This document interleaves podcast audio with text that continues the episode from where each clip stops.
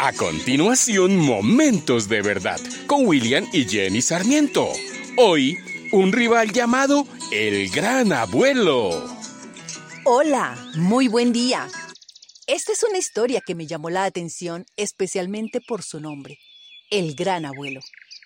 A Matusalén, el pino de California que hasta ahora ocupaba el primer puesto en el ranking del árbol más longevo del mundo, con 4.855 años, le ha salido un gran rival. A 800 kilómetros al sur de Santiago de Chile, en la mitad del frondoso Parque Nacional Alerce Costero, está el gran abuelo, un árbol de la especie Alerce patogénico en Chile, que fuera de este país suele conocerse como falso ciprés de Patagonia.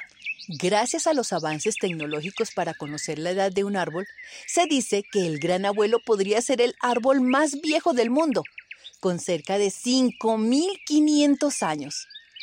Evaluar la edad de un árbol no es sencillo, pero normalmente se consigue una alta aproximación. La mayoría de los árboles desarrollan anillos de crecimiento, que suelen coincidir con un periodo de desarrollo del árbol.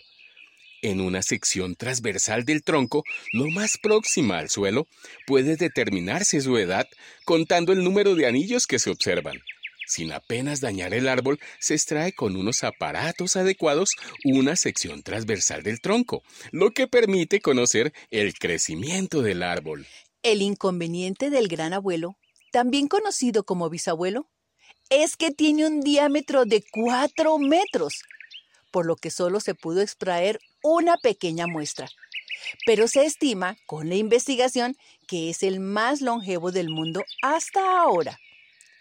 Son miles los árboles que encontramos en todo el mundo que simbolizan historia y leyenda por cada territorio. A ellos se les adjudica que pueden llegar a ser los seres vivos más viejos del planeta. Incluso, muchos árboles terminan siendo el emblema de una ciudad, un pueblo o un territorio. ¿Se te viene a la memoria alguno que conozcas? Además de ser un símbolo de fuerza y poder, los árboles producen oxígeno, purifican el aire, forman suelos fértiles, sirven como refugio para la fauna, reducen la temperatura del suelo, propician el establecimiento de otras especies, regeneran los nutrientes del suelo y mejoran el paisaje. El árbol es un símbolo de vida, de fortaleza, justicia y sabiduría. Así lo representa la palabra de Dios. Desde Génesis, el primer libro, que menciona el árbol de la vida en el jardín del Edén, hasta Apocalipsis, el último libro del Nuevo Testamento, que también se refiere al árbol de la vida como una recompensa destacada para la vida eterna. Apocalipsis 2 dice, Al que salga vencedor le daré derecho a comer del árbol de la vida, que está en el paraíso de Dios. Y este es nuestro momento de verdad.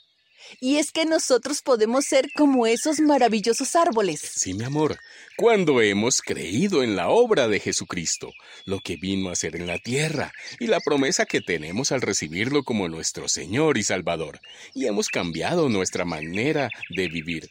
Entonces, somos literalmente como lo describe el profeta Jeremías. Seremos como un árbol plantado junto al agua que extiende sus raíces hacia la corriente. No teme que llegue el calor y sus hojas siempre están verdes.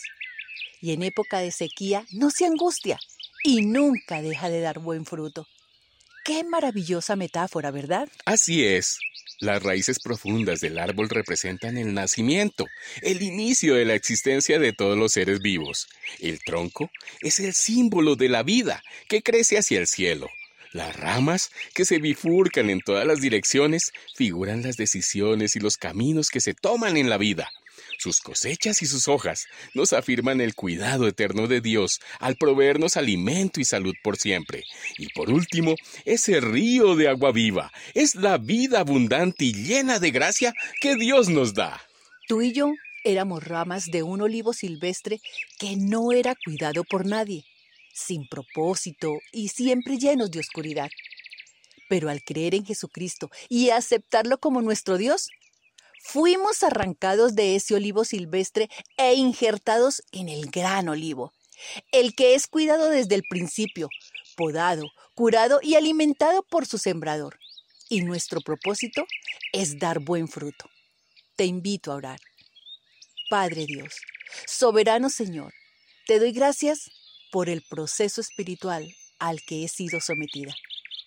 Gracias porque ya no pertenezco a lo silvestre, a la maleza, sino que fui injertada en el gran olivo que es Cristo Jesús. Ayúdame a permanecer firme bajo tu sombra y dar fruto abundantemente en la confianza que tú me das día a día. Oro en el nombre de Jesús. Amén. Esta es una producción de la Fundación Momentos de Verdad, una palabra de vida para tu espíritu.